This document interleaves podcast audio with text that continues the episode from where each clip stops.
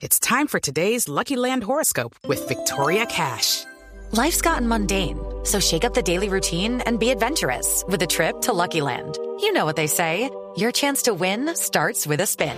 So go to LuckyLandSlots.com to play over 100 social casino-style games for free for your chance to redeem some serious prizes. Get lucky today at LuckyLandSlots.com.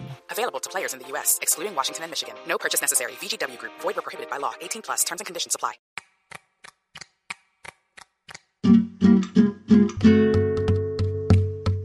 Em, hola, estoy un poco perdido, pero sí, ya es hora de cocinar. Bienvenidos a otro episodio del recetario sonoro de ingredientes en peligro. Mi nombre es Rodrigo Rodríguez y veo que ya están listos, así que a la cocina.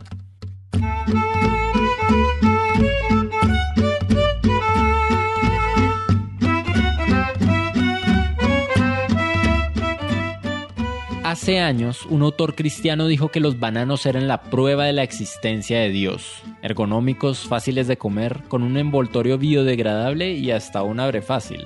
Pero por otro lado, cualquier agrónomo dirá que, más bien, los bananos son evidencia de siglos, milenios, de mejoramiento genético.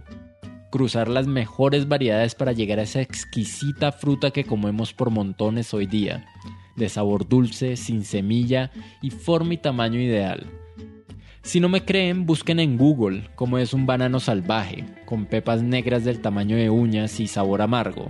Adelante, yo espero. Sí, lo sé, se ven raros. Pero bueno, no estamos aquí para debatir sobre teología o agronomía, sino para cocinar. Aunque esta delicia tropical lleva más de 500 años en América, realmente proviene de las lejanas selvas de Indochina por eso es que vamos a hacer Hao Mat, espero estarlo diciendo bien. Un postre tailandés que es, en principio, un pequeño envuelto de arroz dulce con trocitos de banano en su interior. Como un tamal chiquito, pero en realidad es toda una delicia tropical. Necesitaremos estos super exóticos ingredientes del sudeste asiático. Dos tazas de arroz para sushi, dos tazas y media de crema de coco, una taza de azúcar, una cucharadita de sal, de 5 a 6 bananos, hojas de plátano cortadas en cuadritos de 20 por 20 centímetros, cabulla fina, y si de casualidad las encuentra en alguna tienda especializada, también puede usar un par de hojas de pandano, que tienen la forma de espadas verdosas. Esto ayuda a crear un sabor mucho más complejo.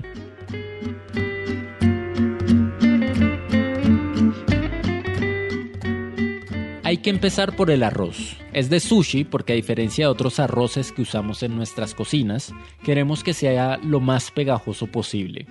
Lo primero que hay que hacer es ponerlo a remojar por dos horas, así que vertemos un poco de agua en una olla con el arroz. Y ahora nos sentamos a esperar.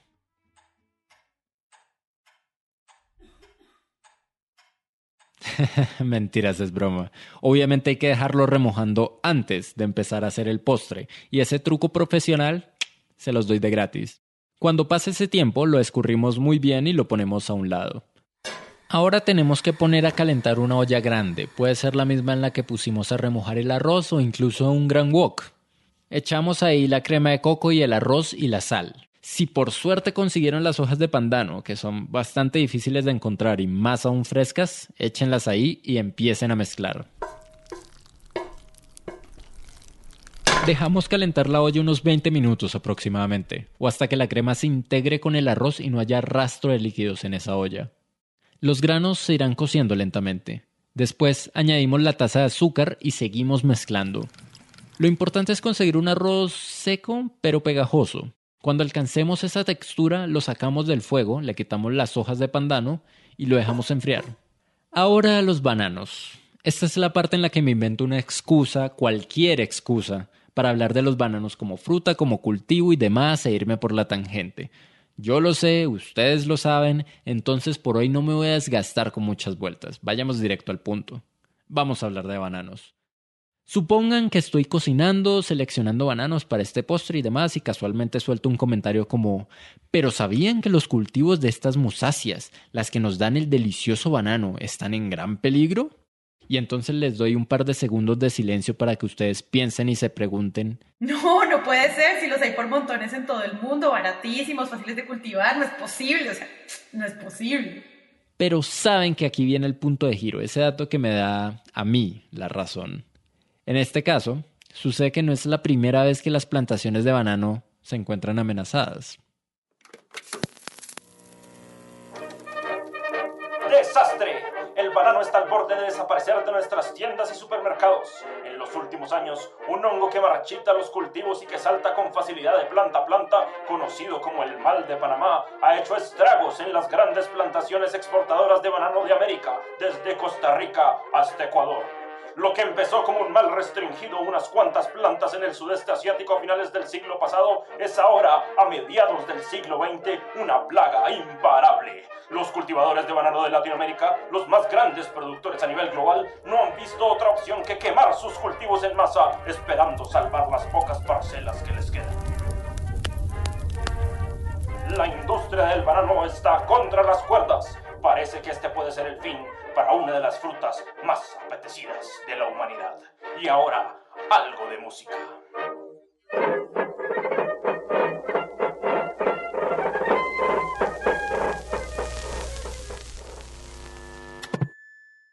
Sé que el acento de esa recreación suena un poco falso, bueno, muy falso, pero todo lo demás es completamente cierto. El mal de Panamá, un hongo mejor conocido como Fusarium oxysporum en el bajo mundo de los agrónomos y microbiólogos, fue descubierto en 1876 en Australia.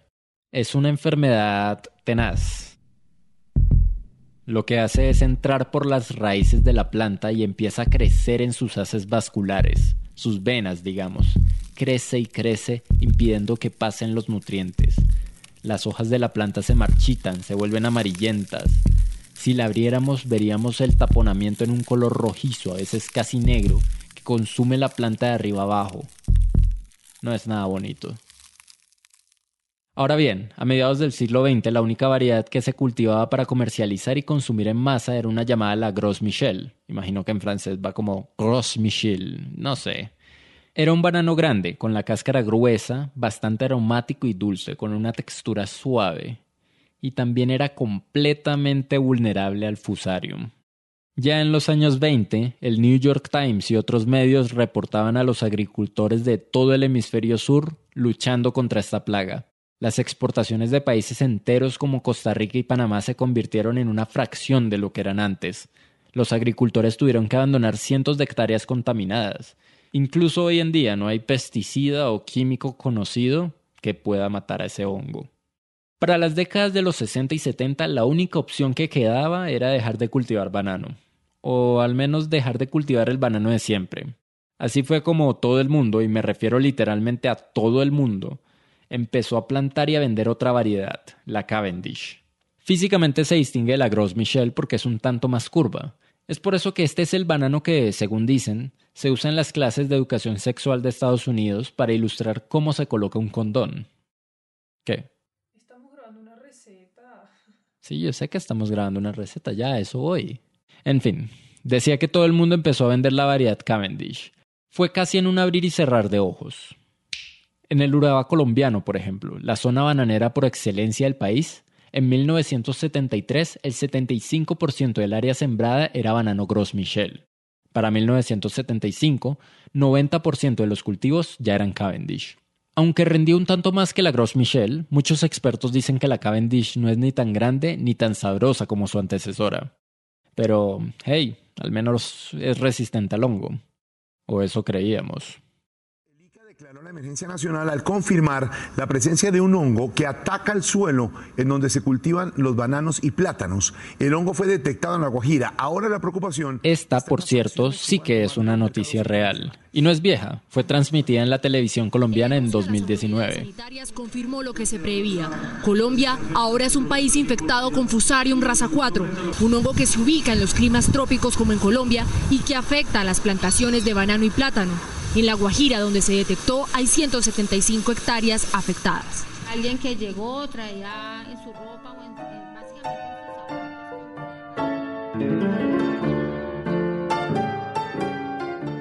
Fusarium oxysporum raza 4 tropical, también llamado Fusarium R4T. Por allá en Taiwán, en 1989, descubrieron que el hongo también andaba estrenando una nueva variedad, una más agresiva y que, oh sorpresa, atacaba las bananas Cavendish. Por esos lados llevan años luchando contra la plaga, y el año pasado, con presencia en cuatro fincas del departamento colombiano de La Guajira, la lucha llegó por primera vez a América. Nadie sabe cómo llegó el R4T a Colombia.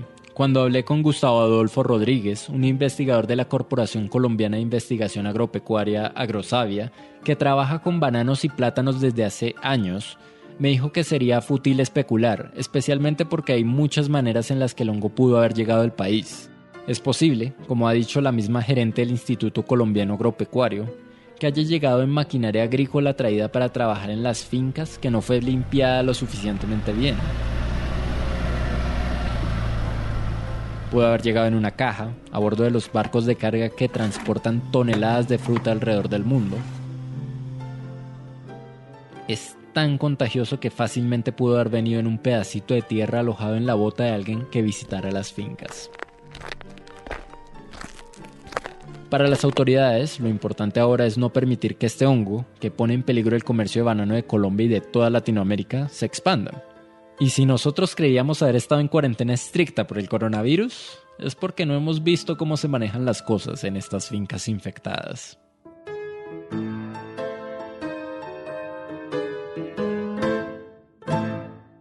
El R4T puede alojarse en lo profundo de la Tierra por hasta 30 años. Puede moverse con el agua de las lluvias y hasta desplazarse con el viento. Es terriblemente contagioso, por lo que a estas fincas en la Guajira donde se encuentra la plaga solo se entra con autorización de las autoridades. Hay que cambiarse de ropa en el sitio, desinfectar cada instrumento y cada auto que entre o salga.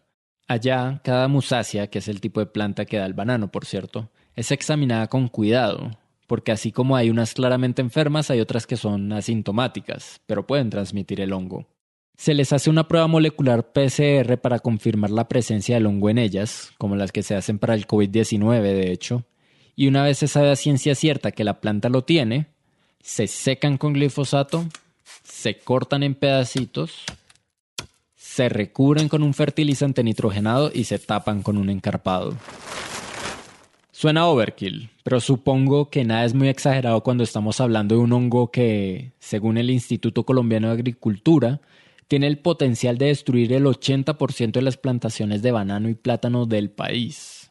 Y ni pensar en el daño que podría causar en América Latina. Todos los países que exportan bananos en el continente están empezando a ser más estrictos con sus medidas de cuarentena, cargamentos, protocolos sanitarios, practicando con simulacros, todo con la esperanza de detener esta posible catástrofe. Claro que el mayor miedo es que no sea cuestión de poder o no detenerla, sino de cuánto tiempo nos queda.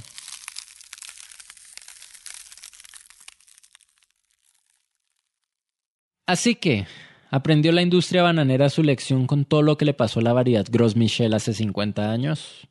No, definitivamente no, no, o sea, no por más cuarentenas y desinfecciones y protocolos que tengan, hay una cosa que pudieron haber hecho y que todavía pueden hacer para evitar que pase algo así. ¿Listos para oír el secreto? Empiecen a comprar y a vender otras variedades, porque aunque la banana Cavendish supone alrededor de la mitad de la producción global, no es la única variedad. Gustavo me contaba que, por ejemplo, está el manzano, con ese color rojizo y un sabor más ácido. Un sabor más ácido. Bananito. En Colombia es muy común. El bananito, muy común en Colombia, que es dulce y parece el equivalente a la mini lata de Coca-Cola en el mundo de los bananos además muy, muy atractiva por su tamaño.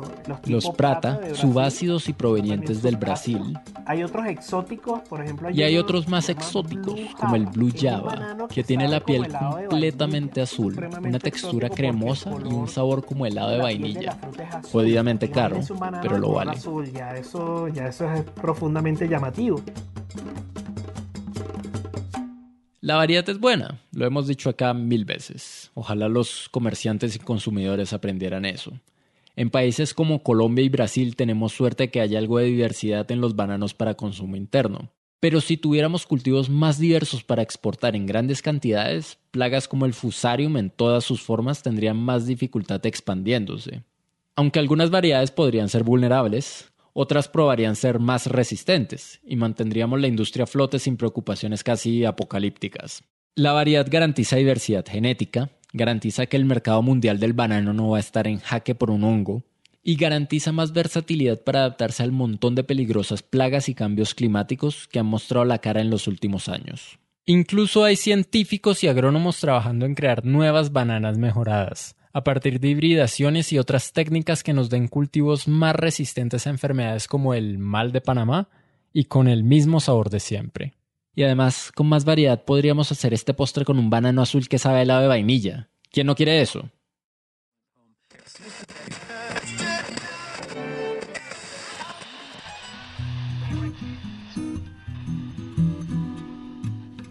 Volviendo a nuestra receta, tenemos la suerte que en Colombia se encuentran algunas otras variedades además de la Cavendish.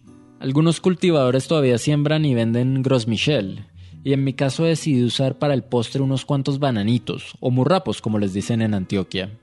Es mi manera de irme acostumbrando a comer otros bananos, ya saben, en caso de que tengamos que ir cambiando la variedad actual. Bueno, los cortamos en trocitos no más grandes que nuestro pulgar, los ponemos a un lado y ya estamos listos para armar el postre. Sobre una hoja de plátano ponemos una cucharada de arroz, luego un pedazo de banano y por último más arroz. Lo que estamos haciendo es crear un bollito de un bocado que cubra el banano por completo. Cerramos firmemente la hoja de plátano, la amarramos con cabulla y voilà. Deberían salirnos unos 15 envueltos con esta receta más o menos. Para terminar los ponemos en una vaporera por una hora. Después de eso es solo dejarlos enfriar un rato y están listos para servir. Son un manjar delicioso, arroz dulce con sabor a coco que aísla un pedacito solitario de banano. Un banano en cuarentenado, podríamos decir.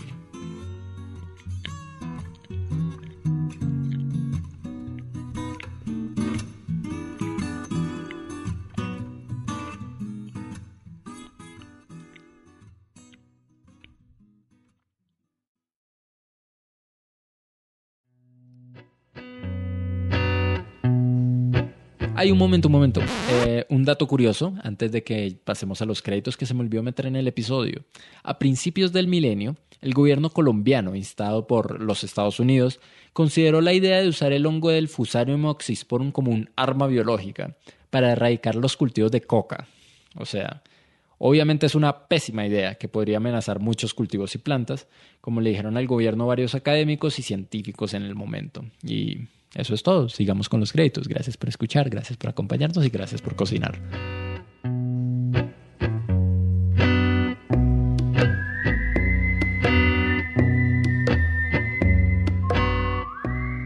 El recetario sonoro de Ingredientes en Peligro es una colaboración entre el Oro Podcast, una iniciativa de producción de podcast de Maru Lombardo y Rodrigo Rodríguez y la HJCK Radio.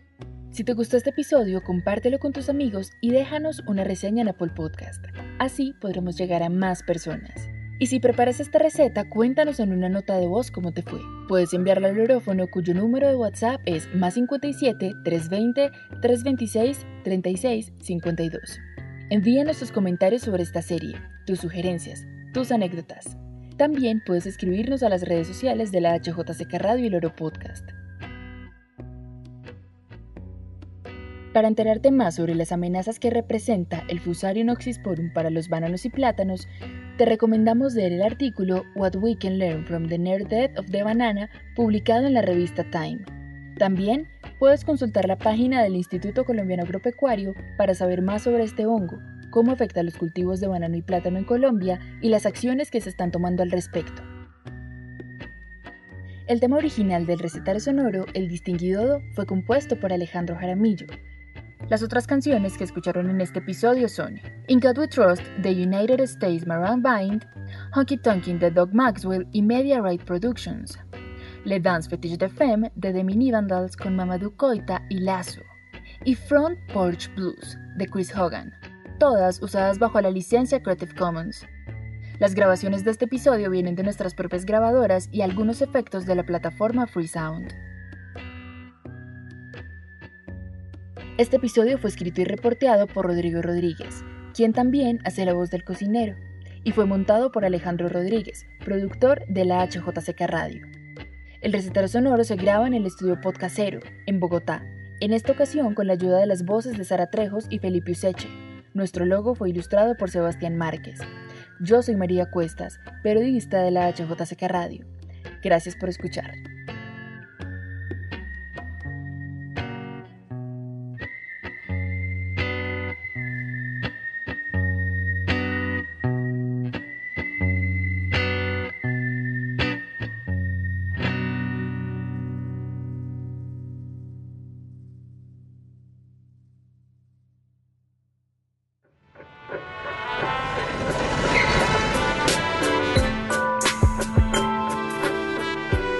Podcast.